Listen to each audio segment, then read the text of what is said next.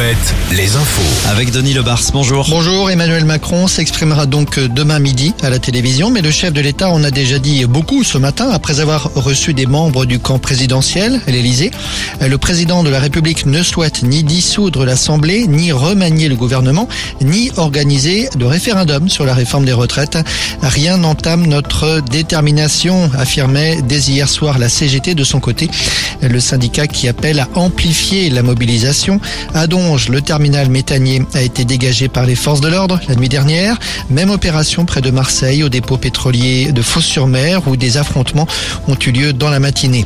Sur les routes, de nombreux barrages bloquants ou filtrants ce matin à Nantes, La Rochelle, à Poitiers ou à Angers notamment. La plupart ont été levés, mais d'autres actions du même type sont à prévoir pour demain matin. Et puis, les manifestations, d'autres rassemblements plus ou moins spontanés attendus à nouveau pour ce soir. À Nantes, par exemple, une marche au flambeau est annoncée pour 18h30. L'heure est grave, ce sont les termes du communiqué publié ce matin par les maires de quatre communes de Vendée, les Sables d'Olonne, Noirmoutier, Saint-Gilles-Croix-de-Vie et l'Île-Dieu, autant de ports de pêche. L'heure est grave pour nos pêcheurs, disent-ils, en réaction à cette décision annoncée hier par le Conseil d'État. Le Conseil d'État qui ordonne au gouvernement de fermer des zones de pêche dans le golfe de Gascogne pour protéger les dauphins. Le livret A confirme son rang de placement préféré des Français. Plus de 6 milliards d'euros y ont été placés par les épargnants au mois de février. Un record depuis 14 ans.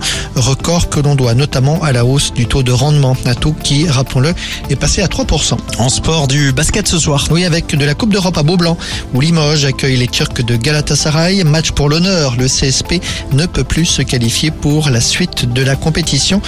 Cholet, de son côté, joue un match en retard du championnat ce soir à Gravelines. Cholet, toujours troisième du classement de Betclic Elite. Merci Denis, à tout à l'heure, d'ici 17h pour un nouveau sur l'actu.